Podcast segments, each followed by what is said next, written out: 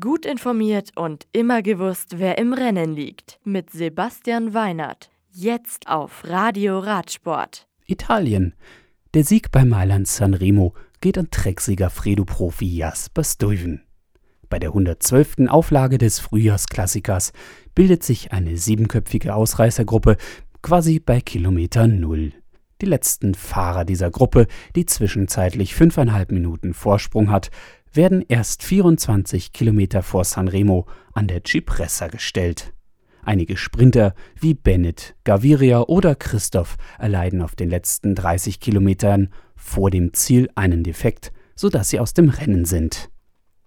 Die Favoritengruppe kommt also geschlossen ins Ziel und nur Stuyven kann auf der letzten Abfahrt vom Poggio entkommen. Er rettet sich nach 6 Stunden und 38 Minuten und nach 299 Kilometern über die Ziellinie, ehe Caleb Youn von Lotto Sodal Zweiter wird und Titelverteidiger Wout van Aert von Jumbo Visma Dritter. Auch Peter Sagan lässt mit Rang 4 seine ansteigende Form aufblitzen. Mathieu van der Poel ist Fünfter. Belgien.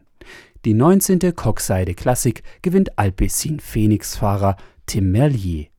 Seinem Sprint haben Mats Petersen von Trexiger Fredo und der Königfix der Profi Florian Seneschal nichts entgegenzusetzen. Max Walscheid wird als bester Deutscher Siebter und Nils Polit Neunter des gut besetzten Eintagesrennens über 200 Kilometer. Die nächsten Rennen in der World Tour.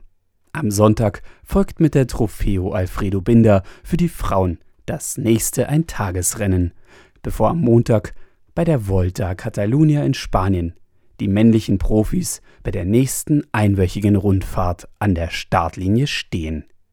Das Radio für Radsportfans. Im Web auf radioradsport.de